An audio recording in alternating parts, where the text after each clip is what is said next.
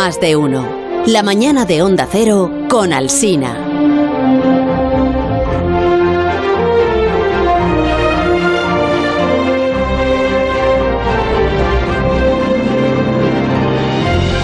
París y te lo dice, es esta sección en la que Alberto pues nos cuenta cómo va, cómo va su vida, cómo va Piquitos, en fin, pues lo que interesa a la ciudadanía, a la opinión pública, a los oyentes de este programa, que seguramente pues estarán deseando que Aparicio cuente lo mucho que disfrutó con este eclipse de luna del año 2021. Es el único de, de este año. Alberto, lo disfrutaste entonces, ¿no? Hombre, claro que lo disfruté. Estos son, son momentos para conectarse a los telescopios y ver las cosas. Los telescopios, en este caso, habían de estar en el otro hemisferio porque no se veía desde aquí. Pero yo lo pude seguir en un streaming que hizo, que hizo Ángel López, que además ha estado en este programa alguna vez. Eh, y él conectó sus telescopios y estuvo ahí streameando en internet. Y lo pudimos ver porque está muy bien esto del internet que nos permite ver lo que pasa en el otro hemisferio. Sí, es un buen invento ese del internet, ¿no? Lleva poco, Sí, pero. Pero sí está siendo interesante. sí. ¿Y entonces ¿qué- de qué nos quieres hablar hoy? ¿De eclipses? ¿O de internet? ¿O de streamear? ¿O de, o de qué? Mm, No voy a hablar de ninguna de las dos cosas, pero sí que es verdad que el, el eclipse, el tema de las órbitas, me ha dado una idea para hablar de algo que tiene que ver con el movimiento de los astros. Lo que pasa es que es un movimiento del que no hablamos demasiado porque no es el que más fácilmente experimentamos. Así que eh, antes de hablaros de qué quiero hablar, voy a hacer una especie de refresco de conceptos básicos. Y de paso aprovecho para hacer un homenaje aquí al gran Batiato que se nos fue hace un rato, ya, ya hace unos días, pero bueno, eh, siempre es bonito.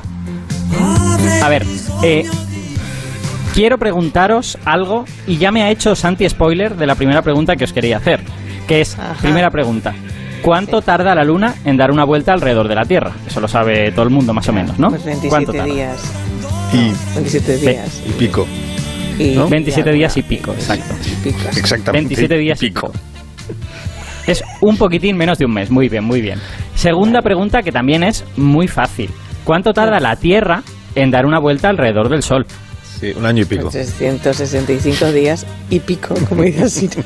Y pico, efectivamente, y el pico son seis horas casi, casi justas, y por eso cada cuatro Ajá. años Eso. tenemos un día adicional. ¿no? Eso hemos dicho. Muy bien, muy bien. Sí, sí. ¿Veis? Por ahora todo, todo muy fácil. Ahora la siguiente pregunta, A ver. no sé si es tan sencilla. La siguiente pregunta es, el Sol también da vueltas, pero ¿en torno a qué cosa da vueltas el Sol? Al- a la infinitud del, del universo. Eso es un Pues- poco quizá demasiado. Pues. Hombre, el pues, sol, el sol vueltas. da vueltas en torno a algo que está ahí, eh, en el Ajá. centro de. O sea, De como él, da vuel- permanente. como él da vueltas, significa que hay algo que está en el centro.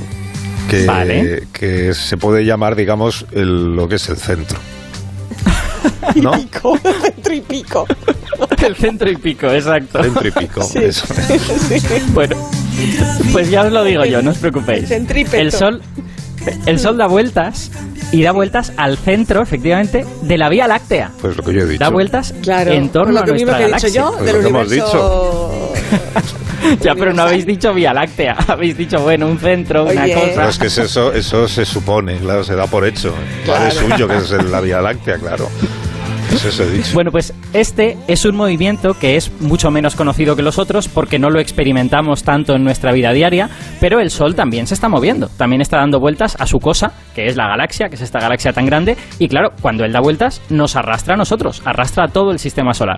Y esto me lleva a la última pregunta, que es, me parece la más interesante.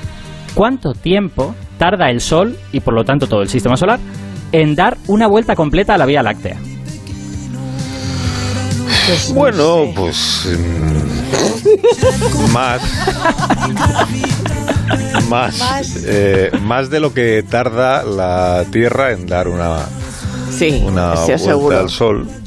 Y Bien. bastante, Tenemos una- bastante, tenemos- pero muchísimo Tenemos más. una cota inferior, eso está muy bien. Claro. Tenemos una cota inferior. Mm. Ahora necesitamos una cota superior. Ah, no, mm, Sí. eh, eso ya no. O sea, yo te iba, a decir, te iba a decir que es y muchísimo más de lo que tarda la Luna en dar una. Pues no lo sé, pues hablamos de pues de muchísimo tiempo, Alberto, Mu- muchos años, Años, muchos más años. de Tropecientos. más de un millón de años, por ejemplo. Pues Efectivamente, sí, es más de un millón de años, os lo digo yo, no os preocupéis, esto no tenía por qué saberlo, es un, es un dato menos conocido. El Sol tarda 235 millones de años. Pues lo que he dicho yo. Madre mía. Sí, sí.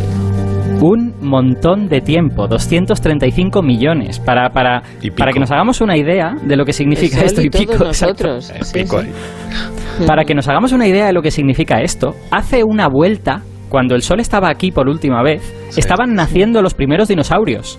Todavía no dominaban el planeta, estaban naciendo y eran pequeñines todavía. Y ahora pues ya no hay dinosaurios ni, ni hay nada, ¿no?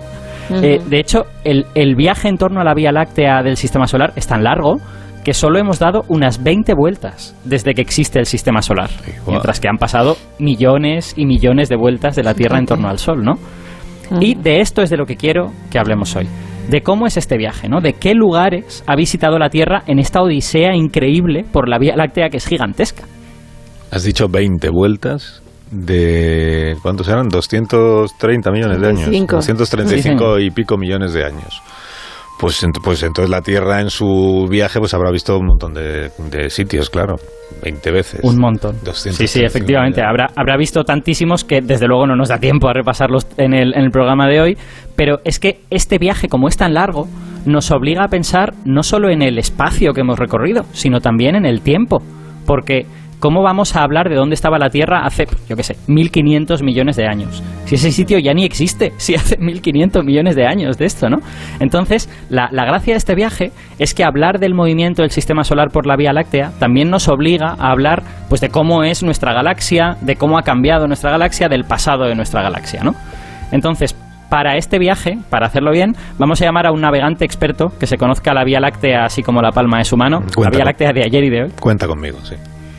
Bien, bien, Carlos, muy bien. Pero, pero además de ti, quería dos navegantes expertos. Ah, más, bueno, Entonces- de ac- de acuerdo. Sí, pero que se llamen Carlos todos.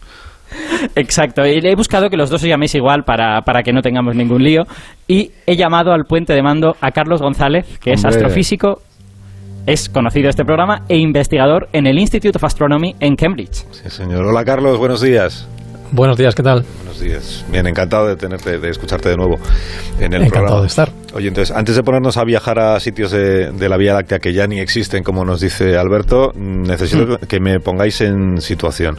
O sea, eh, ¿cómo es, si se puede contar o describir, cómo es este trocito de la Vía Láctea en el que nosotros estamos actualmente? Bueno, pues eh, nosotros ahora estamos, la, la Vía Láctea, como, como ya explicaremos un poco más adelante, pues un poco como una persona, y la Vía Láctea tiene, pues entre dos, como una persona tiene entre dos y cuatro brazos. Entonces nosotros estamos cerca de- del brazo de Perseo, que es lo que llamamos el brazo local, y estamos justo en el lado interno. Y además, eh, nuestro, nuestro, nuestra posición en este, en este, cerca de este brazo es lo que nosotros conocemos como la burbuja local. Le, le llamamos la burbuja local porque es una zona de, de la Vía Láctea en la que hay muy poquito gas. Algo ha pasado que ha vaciado ¿no? el- el- el- la Vía Láctea. eh, está llena de gas y de polvo y de estrellas, pero justo donde está el Sol esta densidad es un poquito más baja de lo que esperaríamos. Y esta burbuja, eh, en, la que, en la que hay tan poco gas, aunque la llamamos burbuja, quizá, quizá principalmente por los astrónomos somos bastante vagos para nombrar las cosas, más bien se parece a un reloj de arena. Entonces, el Sol está un poquito en el, en el cuerpo bajo del reloj de arena y eh, suponemos que este reloj de arena se ha vaciado por la influencia de supernovas cercanas, relativamente cercanas al Sol.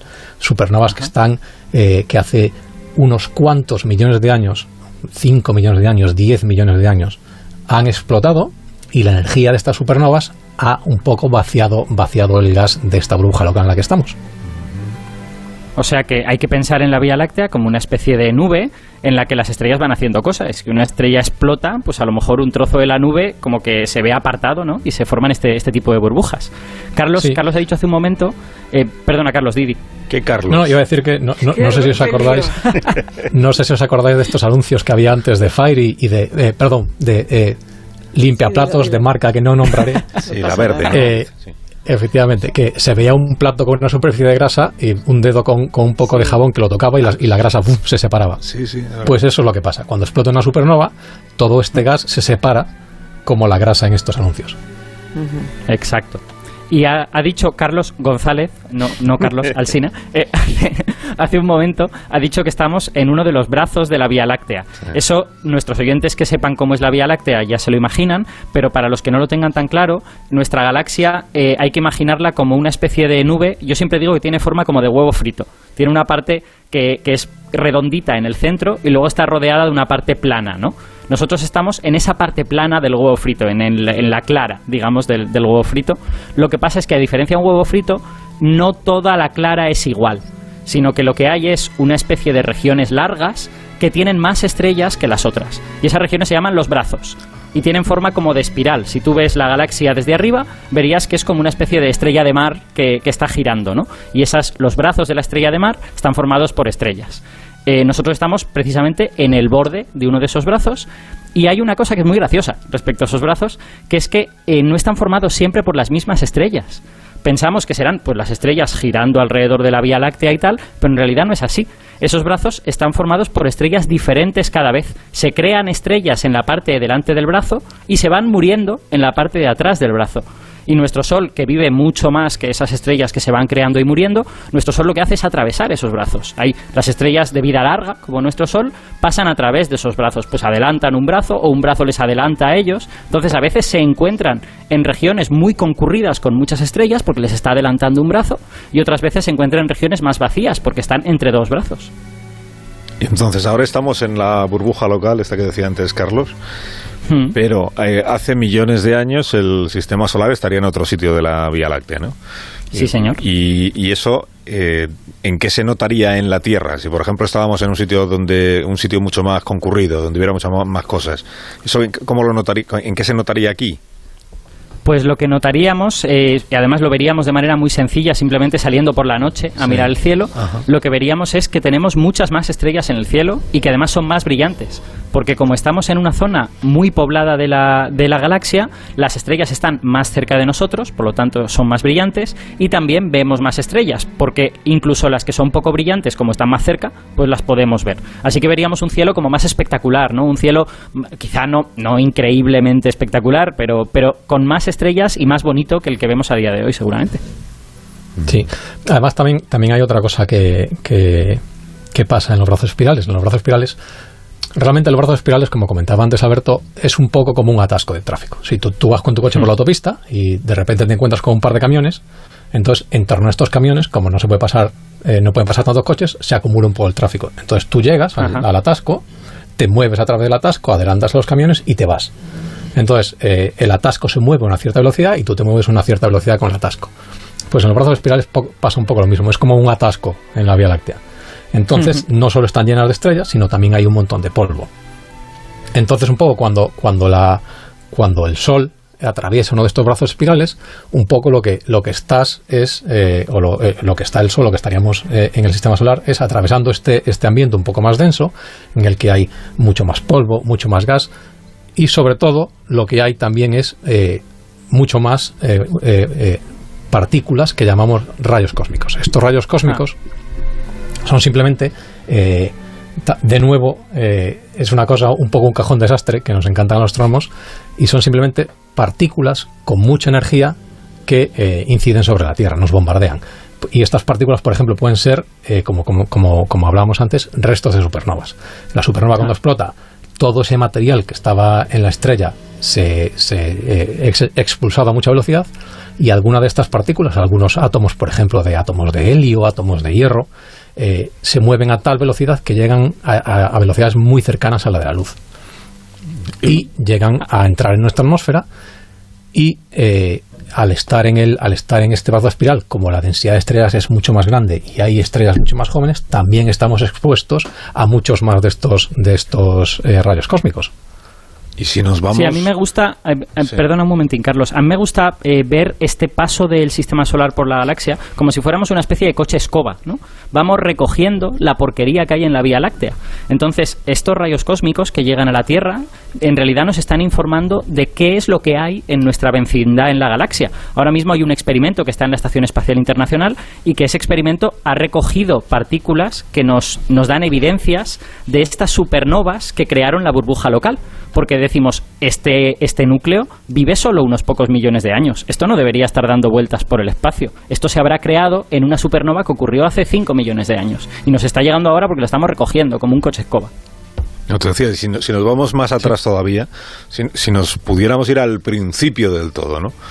Ja. ¿Cómo, cómo sería el nacimiento del sistema solar en el que estamos? O sea, ¿esto cómo, cómo empezó? ¿Cómo ocurrió? Pues Carlos, nuestra sospecha es que si hubiéramos podido estar en la Tierra en ese momento, lo que habríamos visto es de nuevo un espectáculo increíble en el cielo, porque ya no sería ver más estrellas, que es lo que pasa si estamos en un brazo espiral, sino que la Vía Láctea, la propia Vía Láctea sería mucho más grande, ocuparía una parte del cielo bastante grande porque estaríamos más cerca del centro y por lo tanto más rodeados de estrellas y veríamos un cielo mucho más espectacular. Efectivamente. Entonces, lo que, lo que vo- volviendo un poco a lo que, a lo que preguntaba el otro Carlos, Sí. eh, el, el- el sistema solar, el- las estrellas, a pesar de que la- en el cielo la vemos, o sea, hay todo tipo de estrellas de todo tipo de color, de todo tipo de tamaño, todas se forman de una manera muy parecida. Entonces, tú tienes una nube de material, de, de gas y de polvo, que por un motivo, eh, eh, por, por- por ejemplo, de nuevo, por una supernova cercana o porque pasa muy cerca del centro de la Vía Láctea o algo así, se- se empieza a contraer y esta contracción lo que hace es, se- eh, cada vez se contrae más, se contrae más, la densidad es mayor, la densidad es mayor, cada vez estas, estos núcleos de densidad mayor atraen más polvo hasta que tienen tal masa y tal densidad que se encienden como una estrella. Y esto pasa un poco eh, eh, como cuando uno tira un plato al suelo. Yo, yo sé que vosotros no habéis roto un plato en vuestra vida, pero los que sí hemos roto algún plato, cuando el plato se te cae, el- todos los trozos del plato no son del tamaño igual. Tú tienes pues un trozo muy grande que es medio plato, después tienes unos cuantos trozos que son pues a lo mejor un- del tamaño de un tercio del plato, después tienes trozos muy pequeñitos y después tienes esquirlas de plato que estás barriendo durante un mes en tu casa y hay miles. Pues esta formación estelar, estelar es igual. Tienes una- unas, un puñado de estrellas que son muy grandes, que tienen masas en torno a 100 veces la del Sol, y, y y un muchísimos miles de estrellas mucho más pequeñas que tienen tamaños mm, como el Sol o incluso más pequeñas. Entonces nosotros sabemos o sospechamos que este, este nacimiento del Sol, el Sol se, formó en, en una nube que dio lugar a unos cuantos cientos de estrellas, pero sospechamos que esto tuvo que producirse muy cerca, mucho más cerca del centro de lo que estamos ahora. Ahora nosotros estamos a unos 30.000 años luz del centro de la Tierra, del centro de la galaxia, perdón, de la Vía Láctea. Estamos un poco más cerca del centro de la Tierra, eh, pero sospechamos que el Sol se formó a, uno, a la mitad, a unos 15.000 años luz del, del centro de la galaxia. Entonces, como estamos más metidos en el meollo de la cuestión, Ah, vale. pues como decía Alberto, por ejemplo, pues la Vía Láctea de nuestro cielo ocuparía una región mucho más grande, habría muchas más estrellas, las noches serían muchas, mucho más claras. Qué interesante. Qué bonito. Porque estábamos más, eh, estábamos más metidos en la pomada, ahora estamos un poco más... Sí, sí. Sí, por utilizar un Exacto, término estamos digamos, en el técnico. extra en el extra radio. Nos hemos nos hemos Eso es. movido a las al área metropolitana, Sí, sí, digamos. en lo que son los arrabales, digamos, del, del sistema. Sí, es una manera muy científica, muy técnica de, de explicarlo. Oye, Carlos, gracias por habernos acompañado en este Un viaje eh, por nuestra por el sistema solar y por nuestra Vía Láctea. Gracias y hasta una próxima ocasión. Cuídate mucho. Cuando queráis, un saludo. Sí, sí. Carlos González, que nos acompañó esta mañana. ¿Me dejas, eh, Alberto Aparici, que haga una pausa cortita en tu sección? Aparici Claro te lo sí. dice y a la vuelta nos cuentas de qué más nos quieres hablar esta mañana.